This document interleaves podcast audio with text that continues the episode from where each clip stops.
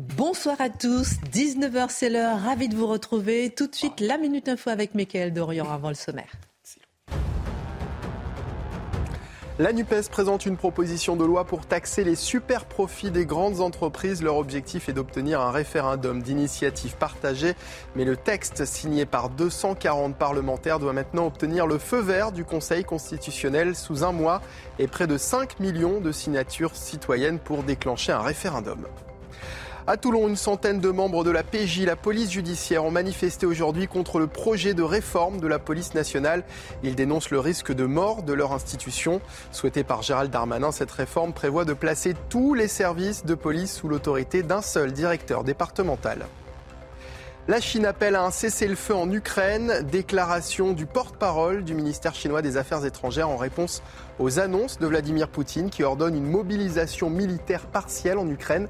La Chine insiste sur la nécessité de respecter l'intégrité territoriale de tous les pays. Et puis un Américain et deux Russes en route vers l'ISS. Les trois astronautes ont décollé de Baïkonour cet après-midi à bord de la fusée russe Soyouz. Un voyage qui représente un rare signe de coopération entre Moscou et Washington en plein conflit entre la Russie et l'Ukraine. Merci Michael Dorian au sommaire ce soir. Trois déclarations de Vladimir Poutine ont bousculé la vision du conflit en Ukraine. L'île décrète la mobilisation partielle en Russie. Il brandit de nouveau la menace nucléaire. Il organise des référendums pour annexer quatre régions d'Ukraine. Est-ce un chantage motivé par la peur de la défaite? Comment Vladimir Poutine voit-il le monde? L'édito de Mathieu Boccoté. Emmanuel Macron appelle ce soir le monde à mettre un maximum de pression sur la Russie. Hier soir, devant l'Assemblée générale des Nations unies, il a fustigé l'impérialisme russe. Il a dénoncé le miroir aux alouettes du nouvel ordre mondial russe. Je cite, En quoi et jusqu'à quel point cet ordre mondial est-il ébranlé? L'édito des Guillaume Bigot. Vladimir Poutine a décrété dès aujourd'hui la mobilisation partielle en Russie, 300 000 réservistes, dans un premier temps pour rejoindre les rangs de l'armée.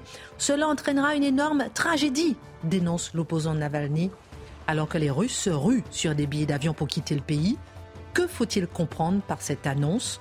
Le décryptage de Charlotte Dornelas. Combien de fois, dans l'histoire, les hommes ont-ils cherché à fuir la guerre dans le pays dans lequel ils sont engagés? Parfois l'héroïsme n'est-il pas de se soustraire à la tuerie? La liberté de conscience aboutit-elle à l'objection de conscience? Jusqu'où peut-on aller pour sa patrie? Marc Menon raconte. Et puis alors qu'Emmanuel Macron veut mobiliser les non-alignés, quel est l'état du soft power russe en Occident? Une certaine fascination pour la Russie a grandi ces dernières années. Venait-elle d'une forme d'anti-américanisme ou relevait-elle de la pure propagande? L'édito de Mathieu Bocoté. Une heure pour prendre un peu de hauteur sur cette émission 100% russe-Ukraine. Allez, c'est parti.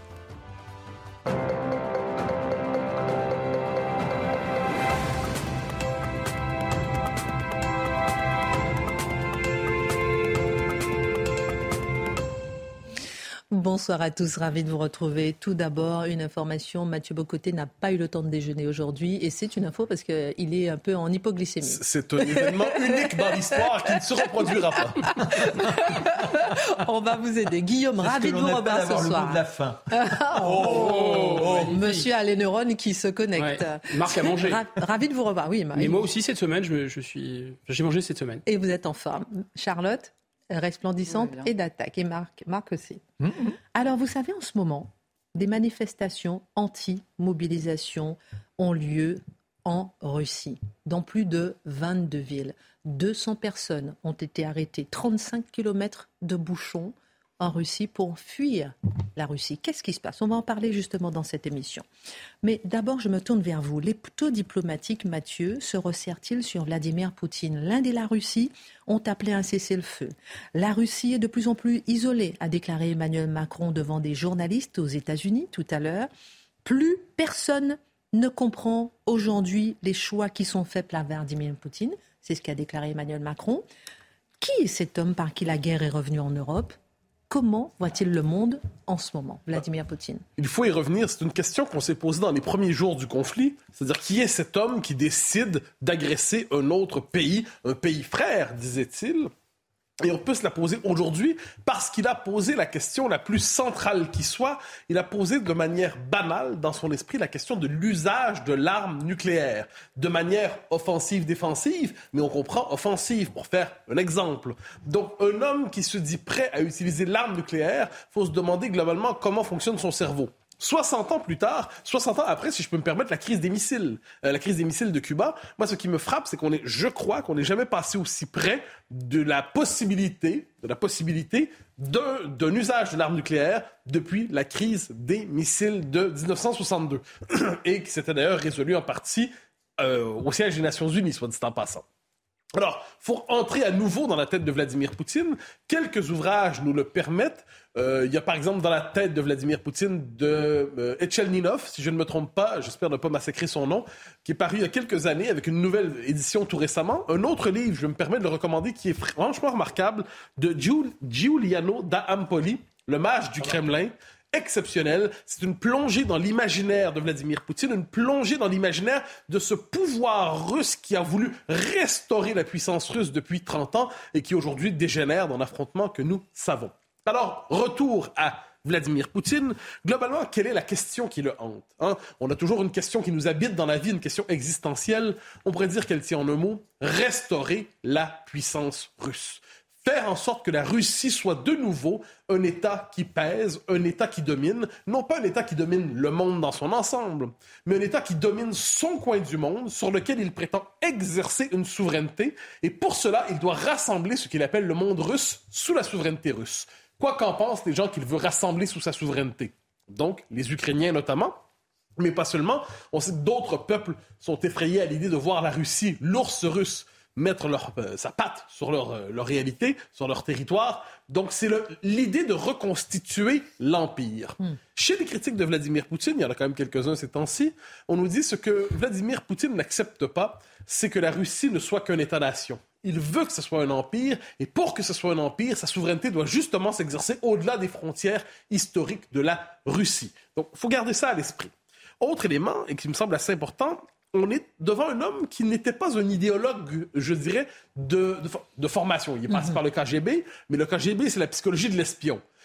On n'est pas devant un idéologue au sens euh, à la manière d'Alexandre Dugin, dont on a un peu parlé ces derniers temps. On est devant quelqu'un qui a hésité entre le pragmatisme libéral pendant un temps et une politique de puissance décomplexée impériale et qui a basculé depuis on pourrait dire une dizaine d'années dans cette logique de politique impériale. Mais ce n'était pas un idéologue de formation à l'origine. J'ajoute que c'est un homme qui se croit en guerre contre l'Occident, qui se croit assiégé. Alors là, on peut dire, vous n'êtes pas assiégé Vladimir Poutine, et je pense qu'il n'est pas assiégé, mais il, se, il faut comprendre que dans son esprit, il l'est. Et ça, on le voit dans la question du rapport à l'OTAN. Lui, euh, vous savez, les espions, c'est dans, leur formation, c'est dans leur métier de voir des complots partout. un bon espion s'imagine qu'il y a des complots partout. Il pleut, il va y avoir un complot du Seigneur contre ma vie, d'une manière ou de l'autre. eh bien, ce qui est fascinant chez lui, c'est que dans les révolutions dont on a parlé, par exemple, en, notamment en Ukraine ces dernières années, mais pas seulement, il voyait les pattes de la CIA. On aurait pu dire peut-être c'est des peuples qui veulent tout simplement s'affirmer. Non, chaque fois, il y a une main, une main étrangère, une main inquiétante qu'il faut trancher. Donc, il y a ça. Et lorsqu'il a vu l'OTAN s'étendre autour de lui, donc dans les pays baltes, en Pologne et tout ça, il voit, lui, une technique pour assiéger la Russie, pour la condamner à une politique assiégée. Il aurait pu se dire que dans la tête des peuples qui veulent rejoindre, l'OTAN, c'est simplement qu'ils veulent se protéger d'une Russie impériale qui n'a jamais hésité à installer ses soldats chez eux. Mais puisque, donc, on dirait qu'il peine, il doit le faire intellectuellement, mais il peine à imaginer la légitimité des peuples qui ne veulent pas vivre sous l'influence, la, domination, la, référence russe. deux, derniers éléments qui me semblent importants de noter. C'est une politique du fait accompli. Et ça, je pense que c'est central pour comprendre la politique de Vladimir Poutine. On a un système de règles globalement sur le plan international. On transgresse un peu avec ces règles. Quelquefois, on transgresse beaucoup. 2003, les Américains en Irak. Il n'en demeure pas moins que pour Vladimir Poutine, il s'agit toujours de frapper de manière inattendue pour déstabiliser psychologiquement ses adversaires. Voilà pourquoi ceux qui disent ne pas le prendre au sérieux pour la question de l'arme nucléaire me semblent des gens, des esprits un peu légers. Quelqu'un qui a fait la preuve qui, à plusieurs reprises, peut frapper pour surprendre et déstabiliser pourrait faire cela aussi. Et c'est la politique finalement du fait accompli, du fait accompli en Crimée, en Géorgie et aujourd'hui en Ukraine. Alors Vladimir Poutine a annoncé, on le sait, la mobilisation. Il joue avec la possibilité de la guerre nucléaire. Au nom de quoi? Au nom de la défense du territoire sacré de la Russie. Il nous dit, hein, c'est pour défendre le territoire. Si nous sommes attaqués, nous utiliserons toutes les armes qui sont les nôtres. Réponse, j'entendais BHL il y a quelques instants dire euh, sur notre antenne, il disait, oui, mais qu'il ne s'inquiète pas, le territoire russe ne sera pas attaqué. Mais réponse de Poutine, si on veut rentrer dans sa tête, il va faire ses référendums d'annexion pour les territoires russes de l'Ukraine, et dès lors, dans son esprit, les territoires annexés, ça devient le territoire russe. Ça devient compliqué. Et dans son esprit, il le dit. Je ne suis pas dans une guerre avec les Ukrainiens maintenant. Les Ukrainiens, c'est quantité, quantité négligeable. Je suis dans une guerre contre l'Occident, plus particulièrement contre l'OTAN, les Américains. Dès lors, si euh, dans son esprit, les forces de l'Occident cherchent à s'emparer des territoires qu'il vient d'annexer, il peut dire on vient de s'en prendre à notre territoire sacré, à la mère patrie, et dès lors, tout est permis. Autre et, petit élément qui n'est pas un détail à travers cela, eh bien, puisqu'il annexe ainsi les territoires, eh bien, ça force l'ensemble des forces occidentales à se dire, bon, mais il vient de déclarer que finalement, nous sommes co-belligérants. Pour l'instant, chaque pays cherchait à sa manière à ne pas être co-belligérant. Poutine dit, vous êtes co-belligérant, donc assumez désormais votre engagement dans ce conflit. Voilà pourquoi, je le redis, je prends au sérieux les menaces de ce monsieur. Alors Vladimir Poutine n'a-t-il pas toujours appris que pour survivre, il faut frapper le premier? Oui, il veut frapper le premier et c'est surtout, je crois que... Et c'est un autocrate, Poutine, là, faut, on se trompe pas, c'est pas, pas un démocrate musclé, là. C'est un autocrate, c'est un dictateur. Or, les figures, qui les dictateurs, lorsqu'ils se sentent menacés, sont poussés vers les extrêmes parce qu'ils savent que s'ils perdent le pouvoir, eh bien, ils vont perdre la vie dans ce scénario, s'il se sent fragilisé, s'il sent que le pays lui échappe, que la situation lui échappe, il peut être tenté de faire cette montée aux extrêmes. J'ajoute une chose qui me semble importante quand on s'intéresse à Poutine. Euh, c'est un russe, grosse nouvelle, mais il y a dans la culture russe un esprit apocalyptique. Et moi, ça me fascine quand on s'intéresse au discours stratégique russe ces temps-ci. La guerre nucléaire, pour une partie de ceux qui parlent dans l'espace public russe, est une possibilité euh, presque érotisante quelquefois. Oui, tout va brûler, mais la Russie dominera le monde. Ah, ah, vraiment, franchement, on pourrait peut-être s'en passer. Alors, il y a une tentation apocalyptique dans la culture russe. Il n'est pas interdit de croire que Vladimir Poutine flirte ou est hypnotisé par cette tentation apocalyptique. Et puisqu'il dispose de l'armée de la Russie plutôt que de la Lettonie ou de l'Estonie, encore une fois, je le redis, il y a de bonnes raisons de prendre au sérieux ces menaces. Merci beaucoup, euh, Emmanuel. Euh, Guillaume Bigot n'est pas tout à fait de, ce point de vue, mais c'est intéressant justement parce qu'on va voir un peu le point de vue de chacun et autour de la table aujourd'hui et c'est très intéressant de se pencher là-dessus. Emmanuel Macron, Guillaume Bigot s'est exprimé cet après-midi et hier soir. Vladimir Poutine, lui, ce matin, à quelques heures de, distance, et au sujet de la guerre en Ukraine, mais surtout, ils se sont exprimés sur les effets de l'ordre international. En partant de leur discours, mon cher Guillaume, en quoi l'ordre mondial est-il sérieusement ou pas menacé? En partant de leur discours. Je pense qu'effectivement, c'est la bonne méthode de repartir de leur discours parce qu'il y a quelque chose de très symétrique. Ils sont très opposés, mais il y a une symétrie. D'abord, il y en a un qui a fait très long, il a fait plus d'une heure. L'autre a fait vraiment laconique, 14 minutes. Il y en a un qui euh, a fait vraiment techno et diplomatique, l'autre a fait vraiment euh, martial et guerrier.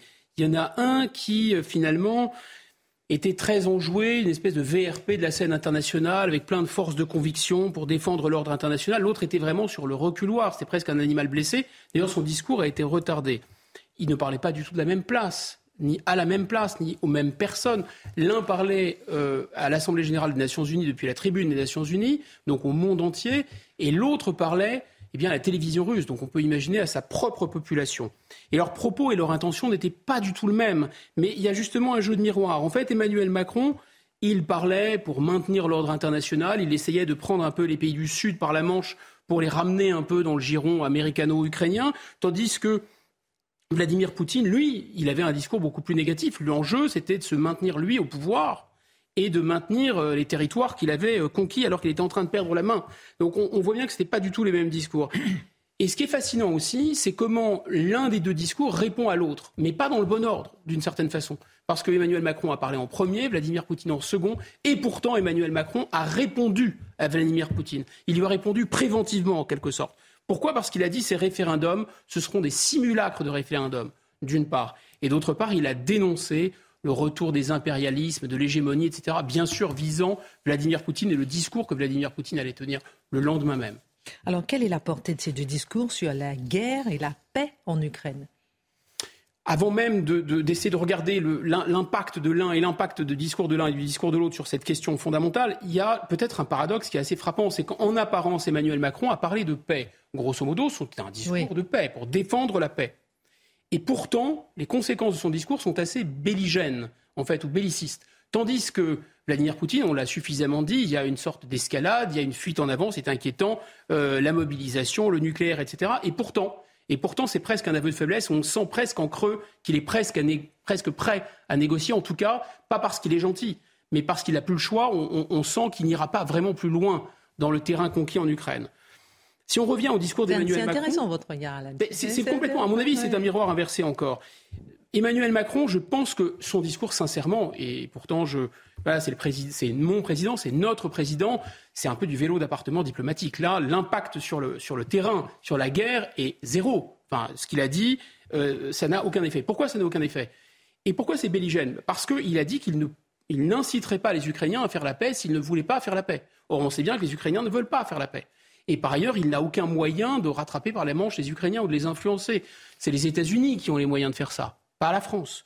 Deuxièmement, je pense qu'il a fini par dilapider le peu de crédit qu'avait la France en tant qu'allié historique de la Russie, mais aussi comme héritier de cette politique gaulienne, vous savez, tout en étant militairement allié aux États-Unis, tout en étant là dans les moments où il fallait pour soutenir les États-Unis et la crise des missiles à Cuba, par exemple, le général de Gaulle avait toujours pris soin de ne pas de dénoncer les bêtises, les folies des anglo-saxons et de ne pas être entraîné dans l'unilatéralisme anglo-saxon.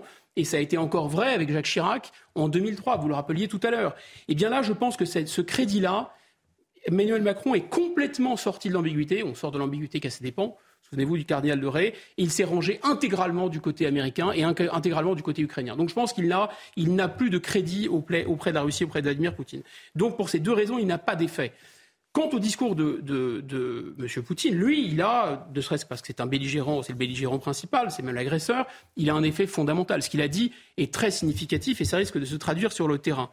Alors je pense que pour le comprendre, il faut se dire qu'il essaye de reprendre la main, qu'il est vraiment dans un bourbier et qu'il est acculé d'une certaine façon. Et comment il essaye de reprendre la main? Il essaye de tendre un piège. Je pense que c'est un piège. Et le piège, il a trois éléments. Il a trois choses trappes, si j'ose dire. Un, le référendum. Deux, la mobilisation et trois, l'escalade, et notamment l'escalade nucléaire. Et les trois éléments sont complètement liés, si on y réfléchit un instant. Pourquoi?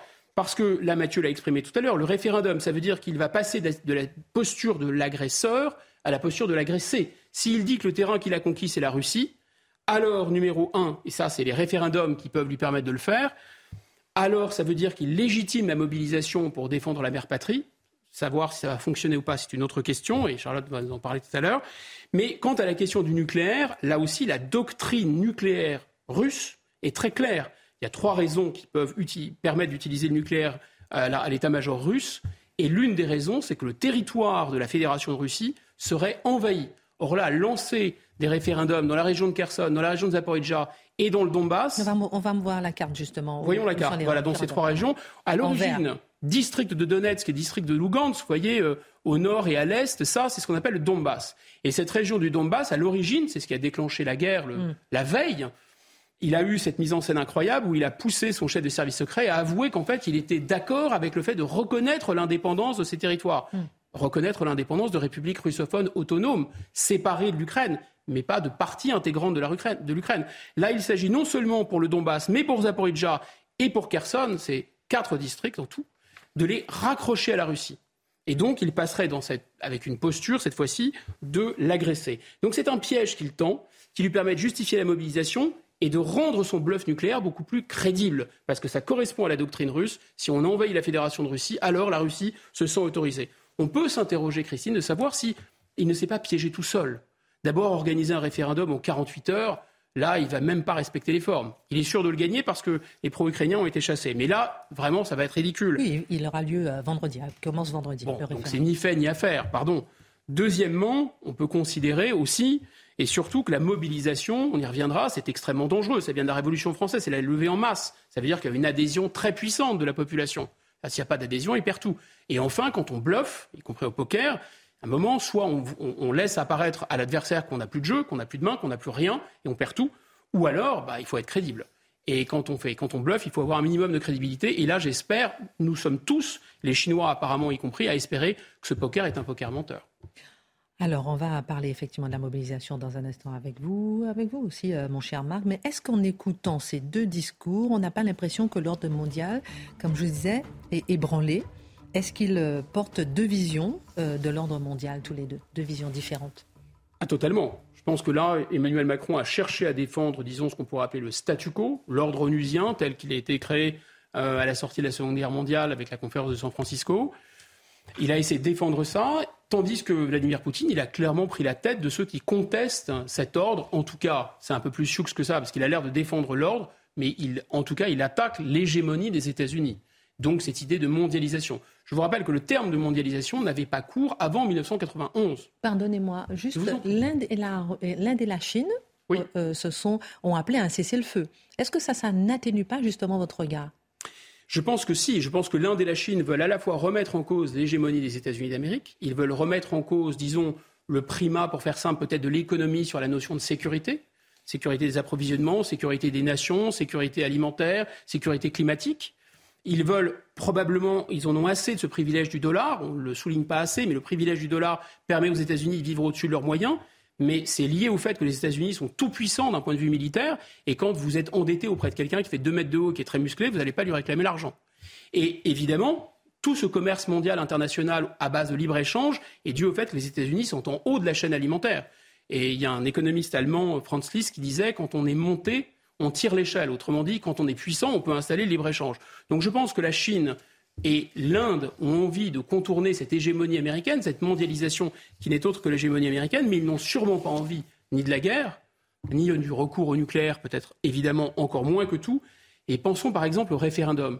Est-ce qu'un pays comme l'Inde a intérêt à un référendum? Je signale que l'Inde a un gros problème avec une de ces régions qui s'appelle le Cachemire, qui est revendiquée par le Pakistan. Donc si on fait un référendum en Ukraine, on va faire un référendum au Cachemire. C'est inacceptable pour l'Inde. Est-ce que vous croyez que la Chine accepterait qu'il y ait un référendum à Taïwan? Bien sûr que non. Il perdrait Taïwan. Est-ce que vous pensez que la Turquie accepterait qu'il y ait un référendum au Kurdistan? Vous voyez bien que c'est une boîte de Pandore qui est ouverte et qu'autant Vladimir Poutine est crédible quand il dénonce l'hégémonie américaine, la toute-puissance du dollar, euh, l'hypocrisie américaine, le deux poids deux mesures, l'unilatéralisme, là tout le monde le suit. En revanche, quand il remet en cause de manière violente cette hégémonie et brutale, par la force et en plus par le référendum, là, il est en train d'inquiéter tout le monde. C'est sûr et certain. Prenons même l'hégémonie du dollar. la Chine a 3 000 milliards de dollars. Donc que la Chine ait envie de remplacer le dollar par le yuan, et d'ailleurs l'Arabie saoudite a commencé à accepter euh, des yuan euh, pour vendre son pétrole à la place des dollars, ce qui était des conséquences mondiales colossales. On voit qu'on est déjà dans un nouvel ordre mondial. Ça ne veut pas dire que la Chine a envie euh, que le dollar s'écroule.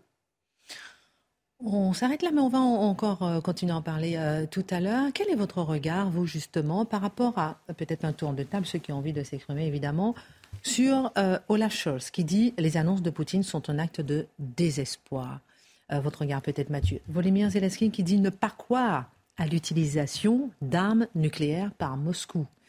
J'ai parlé de la Chine qui a appelé à un cessez-le-feu, de l'Inde qui a appelé à un cessez-le-feu. On a quand même l'impression qui a, euh, d'ailleurs, c'est ce que vous avez expliqué tous les deux. Par exemple, vous, vous dites qu'on est vraiment au bord d'un moment de, très euh, euh, crucial, par exemple, Mathieu, et vous vous dites que c'est du bluff. Par rapport à tout ça, oui. Hein. Bah, attention. Moi, il y a une phrase de Corneille qui, m'est revenue à l'esprit, c'est qui veut vaincre ou périr et, et, rarement, et rarement défait. C'est-à-dire qu'en fait, si vous êtes prêt à mourir, en général, le bluff est sérieux. Donc peut-être que le fait, qu'il soit, le fait que ce soit du désespoir fait qu'il peut peut-être aller jusqu'au bout. mais si je peux me permettre, sur la question du désespoir, moi c'est justement parce qu'il a une possibilité, Exactement. le sentiment qu'il pourrait s'effondrer, uh-huh. donc à la fois que son régime pourrait s'effondrer et lui-même, qui peut le pousser aux extrêmes. Je ne doute pas que l'armée russe n'ait pas atteint ses objectifs en Ukraine, aucunement. Je ne doute pas qu'il est dans une situation où ça semble lui échapper. Et c'est justement pour cela, parce qu'on l'imagine mal, à dit on va faire des élections, et si je perds les élections, ben, on change la politique sur la guerre. C'est ça. Et c'est parce que c'est à cause de cela que je crois que la, montée aux extrêmes est une réponse possible au désespoir. Marc, maintenant votre regard sur bah, justement chinois bluff et ou pas, indien offrent la seule possibilité de sortir de, ce conflit en disant statu quo. On arrête, mais ça veut dire que. Ils appellent à un cessez-le-feu, ils disent. oui, mais donc ça veut dire que pour pouvoir parler, on fige les positions. Or, euh, si on n'a pas cela, si on n'accorde pas ça dans le jeu de Poutine, c'est vrai que là, on le pousse à l'extrême. On va marquer une pause et on va s'arrêter dans un instant sur cette mobilisation générale. C'est incroyablement puissant d'information. Rappelons, 35 km de bouchons. Les Russes, certains, tentent de fuir le pays. Manifestation anti-mobilisation, 200 personnes déjà arrêtées. Euh, les Russes cherchent à prendre des billets d'avion. On va euh, décortiquer cette mobilisation avec euh, Charlotte dans un instant. À tout de suite. Juste avant de parler de la mobilisation en Russie, le JT avec Michael Dorian. Et en Russie, justement, plus de 250 personnes ont été arrêtées lors de manifestations improvisées contre la mobilisation partielle de réservistes. Des manifestations qui ont eu lieu dans au moins 22 villes du pays, dont Moscou et Saint-Pétersbourg. Donald Trump poursuivi à New York pour fraude fiscale. L'ancien président américain est accusé d'avoir faussement gonflé la valeur nette de ses biens à hauteur de plusieurs milliards de dollars. Le procureur réclame 250 millions de dollars de réparation au nom de l'État de New York ainsi que l'interdiction pour Donald Trump et plusieurs de ses enfants de diriger des sociétés. Et puis au troisième jour du procès du meurtrier de Julien Videlaine devant les assises de l'Oise, la petite amie de la victime s'est présentée aujourd'hui comme la seule responsable. Tout ce qui s'est passé, c'est de ma faute. Je demande pardon à mon père ainsi qu'à la famille de Julien, a-t-elle déclaré en pleurs à son arrivée à la barre. Julien Videlaine avait été tué en 2014 par le père de sa petite amie d'origine kurde. Merci beaucoup, euh, Michael Dorian, euh, pour ces informations. On retourne sur le plateau de Face à l'info. J'ai une question, messieurs, pas vous, madame, mais vous n'êtes pas obligé de me répondre. Si le patriotisme vient frapper à votre porte en vous disant, voilà, aujourd'hui, mobilisation pour la guerre, est-ce que vous y allez? Vous n'êtes pas obligé de me répondre moi, personnellement, je m'interroge sur qui? Moi, je suis français, fondamentalement français.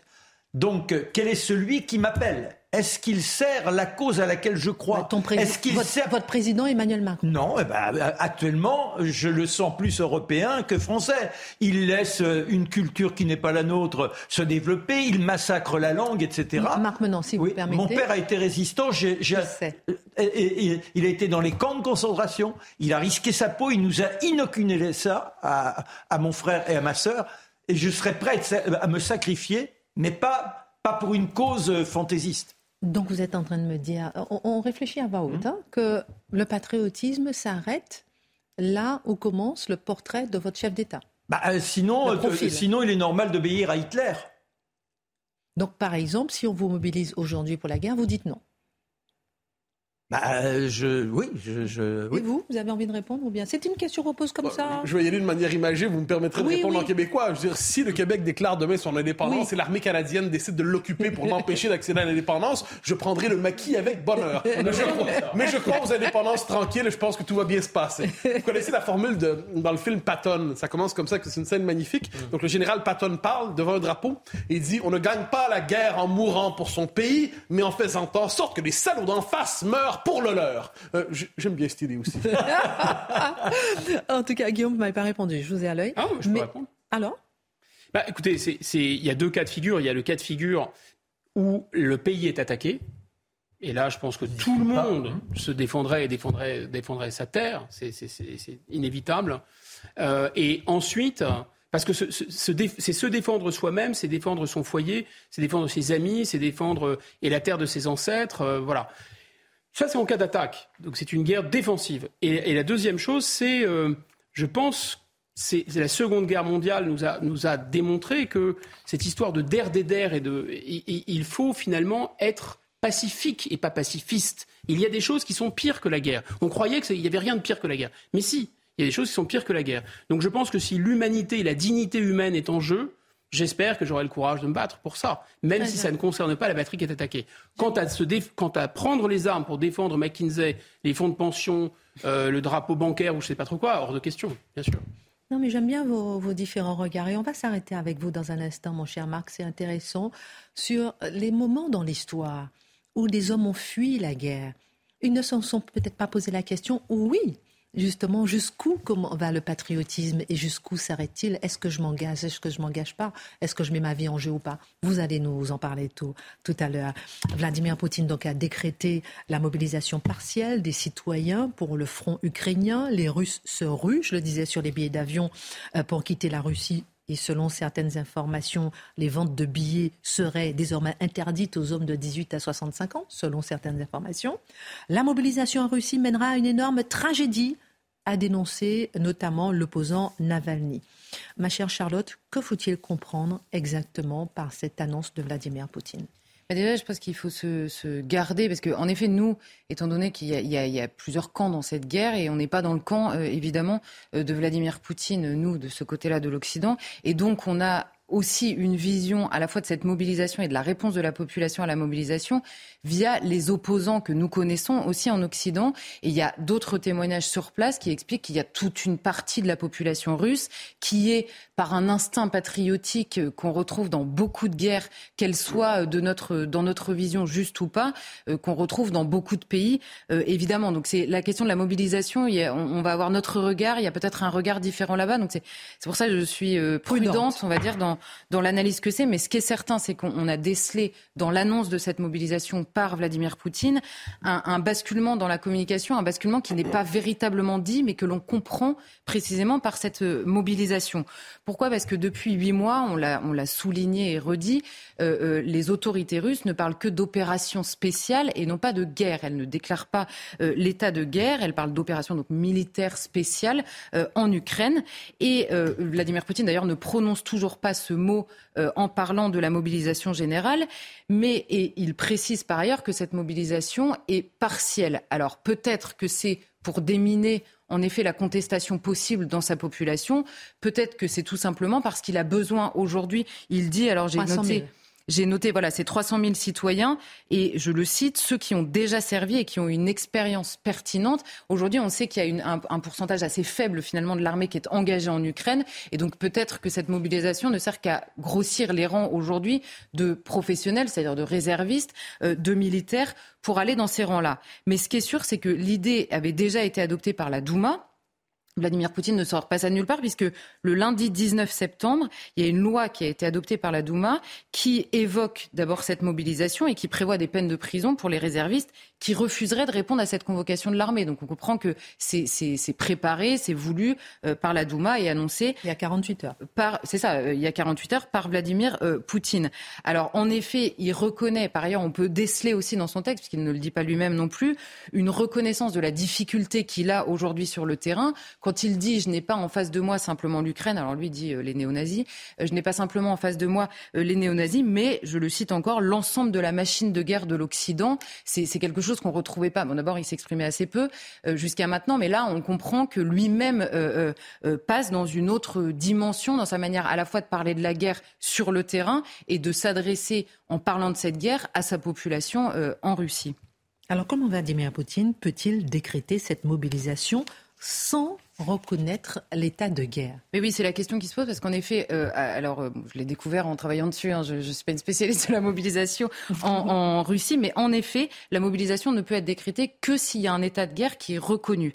Alors bon, c'est euh, Mathieu et Guillaume l'ont évoqué avant, mais c'est évidemment l'histoire de, de, ces référendums qu'il est. Alors en effet, nous, on va se dire en 48 heures, un référendum organisé, ça n'a évidemment aucune portée. Simplement, la réponse à ce référendum pourra en effet valider le fait que c'est le territoire russe dans les, dans les régions où euh, ce référendum aura été remporté. Et donc si euh, Vladimir Poutine a cette, euh, ce prétexte du référendum pour expliquer que c'est le territoire russe, alors l'armée ukrainienne est désormais l'agresseur sur le territoire russe.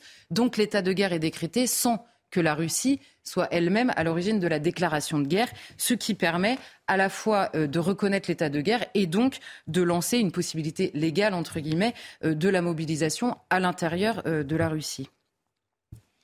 Cette mobilisation est-elle seulement humaine? Ne concerne-t-elle pas que ces réservistes russes? Alors sur le fond, elle est. Alors là, c'est pareil, c'est des analystes qui expliquaient que, en, gros, cette idée de mobilisation en Russie était un héritage de la planification de l'ère soviétique et qu'en clair, la, la, mobilisation concernait à la fois les hommes, en effet, mhm. et ça, on en a beaucoup parlé, et une mobilisation aussi industrielle, c'est-à-dire que la guerre devient euh, le, enfin, la, guerre et donc la raison de la guerre devient le centre de toute la politique menée dans le pays, à la fois économique, industrielle et en effet de mobilisation euh, humaine et le complexe militaire et industriel devient le cœur finalement des préoccupations euh, politiques dans le pays. Ça permet en effet de réorganiser notamment toute l'économie russe qui évidemment a besoin de se réorganiser étant donné euh, la situation autour des objectifs militaires euh, de Vladimir Poutine aujourd'hui. Et évidemment, elle est aussi humaine puisqu'il y a un besoin de renfort euh, à la fois sur ce terrain-là, mais sur d'autres euh, aussi, et, tout simplement même en Russie pour, par rapport aux différents terrains, on va dire, de guerre que, la Russie a besoin euh, d'assumer aujourd'hui et potentiellement euh, un, terrain plus important demain euh, en Ukraine. Mhm.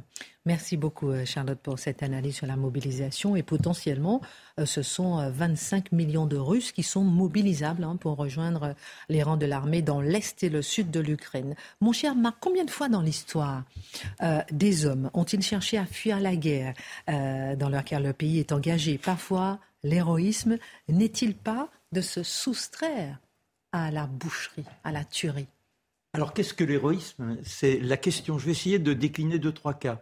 Il nous faut remarquer les premiers dissidents, les premiers réfractaires. Il y en a un, c'est Saint Maximilien. Saint Maximilien, on est aux alentours de 194 après Jésus-Christ, et il dit, je me suis converti, donc il n'est pas encore saint, et m'étant converti, je ne peux plus prendre les armes. On lui dit, il te faut maintenant aller lutter. Et il dit non, il préfère être décapité. C'est pourquoi il sera ensuite sanctifié. On a Saint Martin en 394. Et la même chose, il faut aller se battre contre les Alamans. J'aime la distinction de, de, Guillaume tout à l'heure, à savoir défendre son territoire ou être les attaquants.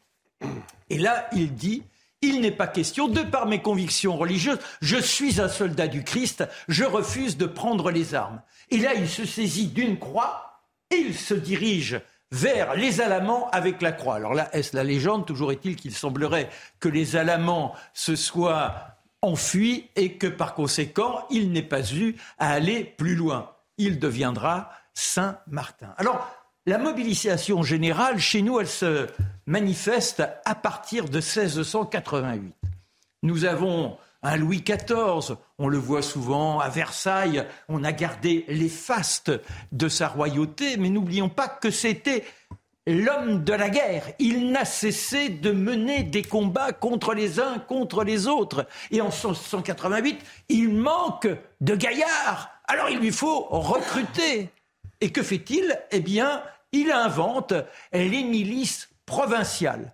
Et donc, vous savez, les tambours qui résonnent dans les villages et on dit maintenant, il faut partir au combat. Alors vous partez avec vos guêtres, vous n'avez rien du tout. Vous ignorez même où vous allez partir et vous cheminez. Quelques-uns, forcément, sont futés, ils se rendent compte que c'est leur destin qui leur échappe. Et ceux-là, ce sont les déserteurs. Si vous les retrouvez, ils sont fusillés.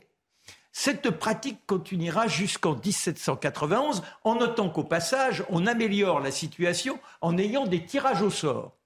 Et celui qui tire au sort, s'il a les moyens, il peut payer celui qui a eu la chance d'être évité par le hasard, et comme ça, eh bien, on a l'effectif qui est requis. Autre petit détail qui montre bien que la guerre, c'est jamais quelque chose de très clair. Les domestiques, eux, sont de toute façon en dehors du recrutement car les gens, les nobles, ont besoin d'une servitude au quotidien. Il n'est pas question qu'ils soient démunis en la matière. Vous voyez, c'est quand même extraordinaire. Alors, on continue comme ça. Il y a la grande loi de Jourdan d'Eltrel en 1798. Et là, c'est service obligatoire pour tout le monde, 20-25 ans. Napoléon va en profiter. Et durant toutes les campagnes napoléoniennes, oui, il y a l'héroïsme. Oui, on va mourir. Mais certains commencent à être réticents parce qu'il y a trop de copains qui s'écroulent les uns derrière les autres. Alors ils fuient quand ils voient les les recruteurs qui se présentent dans les, dans les villages. Et puis quand vous arrivez avec les Marie-Louis, c'est-à-dire vers la fin du règne, vous avez nombre de gaillards qui se coupent les doigts. Pourquoi ils se coupent les doigts? Bah, Parce que comme ça, ils ne peuvent plus charger les fusils ni tirer sur la gâchette. Et donc, paf, ils échappent à la, mobilisation. militaire. Mais on se rend compte forcément qu'il y a des abus. À partir de là, ils sont fusillés. Et Napoléon en a fait abattre plus d'un qui était réticent comme ça à partir avec les 30 kilos de Barda. Et puis il nous faut bien évidemment évoquer la Grande Guerre. Quand on lit ou qu'on voit les actualités, qu'on ressort les images de l'époque, on parle à fleur au fusil. Personne n'hésite. Eh bien, c'est pas tout à fait ça. Oui, il y a les panneaux qui sont là, qui appellent tout à chacun à devoir se présenter et à sacrifier son existence. Mais n'oubliez pas que parmi tous ces gaillards, combien avaient une famille? Combien étaient là à se préoccuper de la moisson? La mobilisation a lieu en plein mois d'août. Il faut laisser toute cette chair, tous ces cœurs abandonnés et les livrer au péril d'un quotidien où ils ne sauront pas se défendre. Théoriquement, ce sont eux qui sont les socles de la famille. Et pourtant, oui, la plupart partent. Je vais m'intéresser à un garçon qui s'appelle Émile. J'ai cherché rapidement, puisque dans l'après-midi, vous nous avez dit, il serait bon que soit dans l'actualité. Il fait partie de ces gens, ils n'ont même pas de nom. Il sera l'un des mutins, l'un de ces gaillards qui un jour osera affronter l'autorité. Mais quand il part, il n'est pas question pour lui de rechigner. Il embrasse son petit garçon de deux ans, sa petite fille qui a six mois. Même chose, le baiser sur le front à l'épouse, et on marche sans se retourner pour ne pas avoir la douleur de ce que l'on quitte. Et puis il y a 1914, donc euh, les premiers combats et ce reflux. Il est blessé dans les premières batailles. Néanmoins, il retournera au front quatre mois plus tard. Et l'horreur qui ne cesse de l'emporter. Les copains qui ne reviennent plus. En 1917, il a perdu 95% de ceux avec lesquels il avait cheminé depuis le début du conflit. Et la situation, c'est quoi? C'est le temps qui est là, qui vous brise, les rats qui vous mordent la nuit, les guenilles, rien à manger, le désespoir, cette, ce fracas des canons, les gaz. Et pour autant, on vous dit, demain ou maintenant, allez, Émile, on monte à l'attaque. Et Émile, il fait comme les copains. Il y va. Et puis autour de lui, c'est la charpie. Les copains qui s'effondrent. On n'a même pas le temps de retirer les corps. Et quand on revient dans la tranchée, eh bien, il y en a d'autres qui sont là éventrés. Et de temps en temps, il sort. Il sort la lettre, l'une des rares lettres qu'elle a reçues de son épouse, qui lui parle du petit, qui avait deux ans, maintenant il en a cinq, de la petite, qui n'avait que six mois. Elle doit grandir, ma petite. Et il est là. Il faut trouver le courage. Il n'y a plus rien à manger. Alors de temps en temps, on leur donne un coup de mioule pour les mobiliser. Et puis un jour, le sergent, il dit Allez, on y retourne. La veille, c'était trop dur. L'un de ceux avec qui il avait été en fraternité depuis tant d'années, lui aussi est tombé. Alors quand on lui dit Émile, il ne bouge pas, Émile. Il fouille dans sa poche, il reprend la lettre et puis à côté, il y a une image de la Sainte Vierge. Émile, on part au combat. Allez Et il ne bouge pas, Émile. Forcément, on l'arrête sur l'ordre du sergent. Et le lendemain, un caporal est censé le défendre dans une sorte de tribunal improvisé. Et là, eh bien forcément, c'est la condamnation à mort. Il y aura plus de 1700 condamnations. Il faut calmer les réfractaires. Il n'y en aura pas autant que ça, 550, 700 selon les historiens effectifs, mais lui, il est parmi les effectifs. Il y a cinq copains qui se présentent face à lui, on lui bande les yeux, un prêtre se précipite, une vague prière, et soudain, la déflagration. il s'est écroulé. Était-ce un salopard? Était-ce un héros? N'était-il pas au bout de son humanité Et ça m'a fait penser à Augustin Trébuchon. Je vous l'ai raconté, Augustin Trébuchon. Lui, il a tenu jusqu'au bout. Berger, il venait de Corrèze. Jamais il a désobéi. Quoi qu'il arrive, il devait être à la hauteur. Et lorsque l'armistice est signé, on lui demande pourtant de continuer à avoir ce courage, cette audace. Et à un quart d'heure de la fin, on lui demande d'aller porter, un message sous la canarde. Eh bien, c'est pas grave. Une dernière fois, puis après, il reverra le pays. Et puis, il s'effondre. Et quand on découvrira quel était le message, c'était la convocation pour la soupe à 11h30. Est-ce lui le héros? Lui qui jusqu'au bout a obéi? Voilà les questions qu'il nous faut nous poser et qui sont celles sans doute des soldats russes aujourd'hui. On nous parle de nombre de désertions, de ces garçons qui n'ont plus envie, ne savent même pas pourquoi. Hmm. On les a mobilisés. Mais c'est ça, la réalité de l'homme face à la guerre. Il n'y a pas que le patriotisme flambant, il y a simplement l'usure, les sentiments personnels et comment on s'engage par rapport à cela. Merci beaucoup, euh, Marc. En ce moment, effectivement, euh, particulier, lorsqu'on voit ce que disait tout à l'heure Charlotte, cette mobilisation, cet appel à la mobilisation et tout ce que ça peut soulever comme rapport à la patrie et rapport effectivement à son éthique, sa morale et si on a une possibilité ou pas d'échappatoire. Euh, euh, mon cher Mathieu, on va parler du soft power russe en Occident. Juste avant, j'aimerais peut-être vous faire réagir aussi sur Joe Biden qui, a, euh, qui s'est exprimé cet après-midi Qu'est-ce que vous pouvez, euh, qu'est-ce que ça vous évoque lorsque Joe Biden euh, dit que Poutine organise un simulacre de référendum? Il dit personne ne menaçait la Russie. Personne ne, recherchait le conflit, hormis la Russie. Il dit nous avons choisi la liberté, la souveraineté. Nous voulons que la guerre se termine dans des conditions justes. On ne peut pas agir comme cela par la force. Le seul pays qui est un obstacle à cela est la Russie. Écoutez, euh, ce qu'on peut, ce qu'on peut dire, c'est que d'un point de vue russe, l'Ukraine, c'est un peu comme l'Alsace-Lorraine pour les, pour les soldats, dont c'est ce que racontait Marc était absolument poignant. Mais il faut dire que la plupart d'entre eux sont morts pour défendre leur pays qui était attaqué euh, en 14-18. Et heureusement d'ailleurs qu'ils ont défendu notre, notre pays. Et donc, euh, pour en revenir à ce qui se passe aujourd'hui, les Russes Évidemment, si on est russe ou on est ukrainien, on n'a pas nécessairement le même point de vue sur cette guerre. C'est ça le problème, c'est il y a vraiment un enjeu qui est, qui est absolument incompréhensible pour nous. Pour eux, pour beaucoup de Russes, je le crains, je le crains. J'aimerais bien que ce soit le contraire, mais l'Ukraine, c'est le berceau de la Russie. Donc on ne peut pas arracher l'Ukraine à la Russie d'une certaine façon. Et ils se disent que depuis 1991, le pouvoir qui était en place était un pouvoir qui était intégralement manipulé par les Occidentaux. Vladimir Poutine, on le sait, a longtemps suscité une certaine sympathie. On peut se permettre d'exprimer ce mot-là, mon cher Mathieu, dans le monde occidental, surtout dans les franges les plus conservatrices de l'opinion.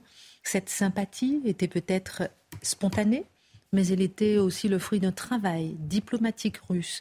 Et c'est au soft power russe que vous voulez consacrer votre second édito. Oui, je pense que c'est une question qui est un peu négligée lorsqu'on s'intéresse justement à l'image de Vladimir Poutine, parce qu'une partie de l'opinion, encore aujourd'hui moins importante aujourd'hui qu'au début de la guerre, je crois, mais avait sinon une admiration, une sympathie, tout le monde une fascination pour Poutine.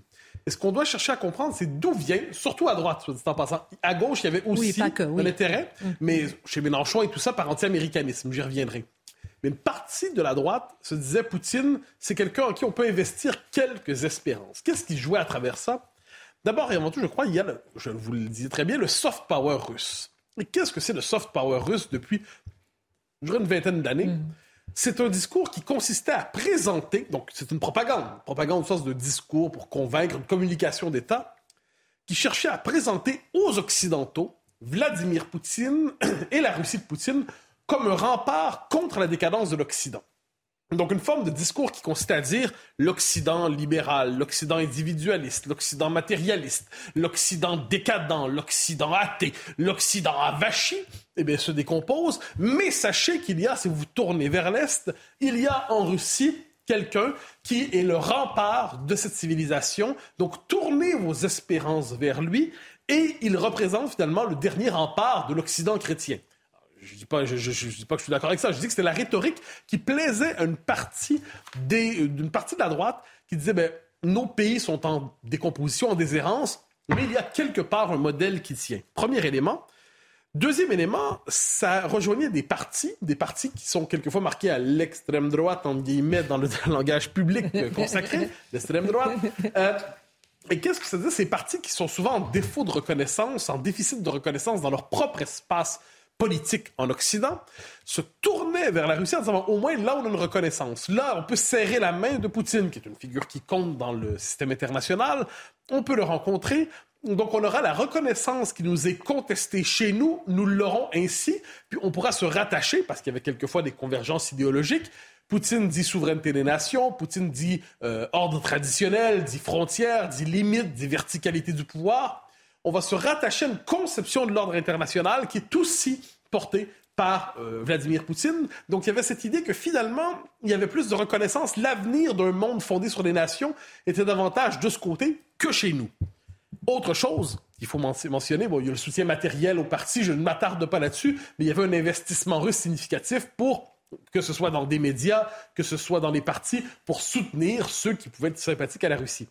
Et il y a aussi un trait dans une partie, dans une toute petite partie de, la droite euh, dans le monde occidental, qui consiste à dire quand, puisque tout est perdu chez nous, on va se tourner vers, souvent chez les souverainistes étrangement, vers le rédempteur extérieur. Donc ça a été au fil de l'histoire, euh, on l'a trouvé à Rome, à Berlin, à Washington, et là, euh, à Moscou, en disant, nous, on ne peut pas se sauver par nous-mêmes, donc on va se tourner vers le rédempteur extérieur qui va nous redresser, on va le limiter, il va nous porter par sa puissance. Et ça, c'est un réflexe qui revient en boucle dans l'histoire. Le problème de ce discours au simple, simple l'analyse, c'est que la Russie poutinienne, version rempart de l'Occident chrétien contre la décadence, c'est une Russie Potemkin. C'est une Russie Potemkin qui ne correspondait pas à la réalité des choses. On nous disait c'est le pays qui a renoué avec l'orthodoxie, sa religion historique, sa vérité profonde pour renaître spirituellement. C'était aussi un pays abîmé par 70 ans de communisme, matérialiste au possible, d'une violence euh, darwiniste ou darwinienne, si on veut, d'un pays très individualiste, aussi un pays d'une extrême violence, j'y reviens. Donc il y avait le village, la Russie Potemkin, portée par une partie de la propagande russe, et plusieurs ont voulu y croire, justement par désespoir envers la situation de nos propres sociétés. J'ai l'impression que vous êtes en train de dire que ces gens-là se sont fait avoir. Oui, mais je pense, je le pense fondamentalement. Euh, d'abord et avant tout, la tentation du rédempteur extérieur, j'ai toujours tenté, euh, le, réflexe de m'en méfier. C'est-à-dire, faut se sauver par soi-même dans la vie, surtout quand on se veut souverainiste. Mm. On n'investit pas ses espérances dans une capitale étrangère. Et surtout, il faut se méfier de toutes les propagandes d'État, celles des États-Unis, avec raison. C'est ça. Mais, mais celles des, des, Russes aussi. Parce que les mêmes, et voire plus, euh, ils sont plus nombreux, ceux qui sont tombés dans le soft power, effectivement, américain. je ferme la parenthèse. Oui, mais vous, avez, vous avez raison que le soft power américain est très fort, mais cela dit, je note que pour quelques-uns aujourd'hui, et c'est ça qui me frappe, c'est qu'ils détestaient tellement la puissance américaine. Hein. Il y avait la recherche de l'équilibre. Il y avait cette idée qu'il mhm. fallait un monde équilibré. Et on comprend, parce que l'ordre poste de je dirais, post-guerre froide, c'est l'Amérique hyperpuissance, c'est l'Amérique qui fixe les règles, c'est l'Amérique qui se fout du monde en 2003 en disant on, a fait, on, fait l'invasion de l'Irak avec la petite bombe. On se souvient de la scène avec Colin Powell? Oui. Donc plusieurs se disent il faut un équilibre. Il faut un équilibre. Et cet équilibre, on va le trouver en se tournant vers les autres grandes puissances. Donc un anti-américanisme. Ça ben, anti Une forme d'anti-américanisme. Et là-dessus, on s'entend, l'anti-américanisme n'a pas que des défauts. Hein. C'est-à-dire, il y, a un anti-américanisme rationnel. C'est la contestation du pouvoir de l'Empire. C'est la contestation du modèle de société américain. Et ça, il y a de bonnes raisons de critiquer les États-Unis. Mais quelle que soit la recherche d'un empire alternatif, d'un autre pôle, on parlait d'un monde multipolaire, mais l'autre pôle, c'est la Russie. L'autre pôle qui peut équilibrer les Américains, c'est la mhm. Russie. Peut-être, c'est tout à fait possible à l'époque. Mais la question que plusieurs Européens se posaient à ce moment-là, c'est s'il y a plusieurs pôles. Et prenant pour acquis que pour un bon moment, l'Europe ne sera pas un pôle, quoi qu'on en dise, mais sous quel pôle voulait-elle se ranger? Le pôle de Moscou ou le pôle américain? Et est-ce que l'Europe était capable de construire son propre pôle? Ça, c'est l'ambition gaullienne. Pouvait-elle être réactivée? Quoi qu'il en soit, quoi qu'il en soit, la propagande, ça je reviens là-dessus, la propagande russe a été capable encore une fois d'instrumentaliser ce désir d'un monde multipolaire, qui était intellectuellement tout à fait compréhensible, mais qui pouvait quelquefois mener à quelques dérives. Je vous demanderai dans un instant, est-ce que c'est-à-dire que l'admiration suscitée par la Russie relevait de la pure propagande? Je vous pose la question dans un instant, la Minute Info, Mathieu Devez. La NUPES présente une proposition de loi pour taxer les superprofits et tenter d'obtenir un référendum. Le texte a été signé par 240 parlementaires. Pour déclencher ce référendum, il faudra l'accord du Conseil constitutionnel sous un mois et près de 5 millions de signatures citoyennes. L'Iran accuse l'Occident de deux poids, deux mesures sur les droits des femmes. Une déclaration du président iranien Ibrahim Raisi devant l'Assemblée générale de l'ONU. En Iran, une femme de 22 ans est morte après avoir été arrêtée et détenue par la police des mœurs pour port de vêtements inappropriés. Et depuis sa mort, la révolte des femmes grandit dans le pays. Aminata Diallo, remise en liberté sous contrôle judiciaire, la footballeuse avait été mise en examen pour violence aggravée, association de malfaiteurs et placée en détention provisoire. Elle est suspectée d'être la commanditaire de l'agression fin 2021 de son ex-coéquipière au Paris Saint-Germain, Kaira Amraoui. On parle donc du soft power russe dans l'Occident. Est-ce que l'admiration suscitée par la Russie relevait de la pure propagande finalement Bien sûr que non. La Russie est une civilisation exceptionnelle. dire euh, Dostoïevski, Tchaïkovski, chez les philosophes, Nicolas Berdiaf, simplement, Soloviev, on pourra en nommer plusieurs. C'est un pays exceptionnel qui suscite une véritable fascination. Il y a toute une part de l'âme occidentale qui se trouve finalement en Russie, étrangement. La quête mystique, le sens de l'absolu, une intelligence cosmique. Il y a un génie russe indéniable qui nous fascine. Donc je comprends que plusieurs se tournent vers la Russie en disant non seulement c'est une culture d'exception, mais peut-être est-ce aussi un modèle alternatif. Il se trouve quelquefois que la culture des peuples peut être admirée et on peut au même moment se méfier du régime qui instrumentalise ou qui se réclame de cette culture et qui a servi quelquefois les peuples qui sont porteurs de cette culture, qui sont irrigués par cette culture. J'admire absolument la civilisation russe, la culture russe, le peuple russe, mais pas le régime russe. Merci beaucoup, mon cher Mathieu. Un dernier mot peut-être? Bah, Ça recoupe ce que je disais tout à l'heure. Voilà. Euh, moi, je me bats pour mon pays, pour ma culture, pour mon identité, quelque chose de fort, mais pas pour n'importe quel meneur. Je crois que l'exemple de la Turquie montre qu'on peut être euh, contre l'agression de la Russie, par enfin contre l'agression de l'Ukraine par la Russie, qu'on peut être allié d'ailleurs des États-Unis, mais qu'on peut être libre euh, de, ces, de ces mouvements sur le plan géopolitique, qu'on peut rallier tous les pays du monde qui n'attendent qu'une chose, c'est trouver des gens qui arrêtent l'impérialisme et qui stoppent l'impérialisme. Là, il y avait un boulevard pour la France. Merci beaucoup. Merci à tous pour votre regard. Euh, Charlotte, Mathieu, Marc, Guillaume. Excellente suite de programme tout de suite. Pascal pour ses invités.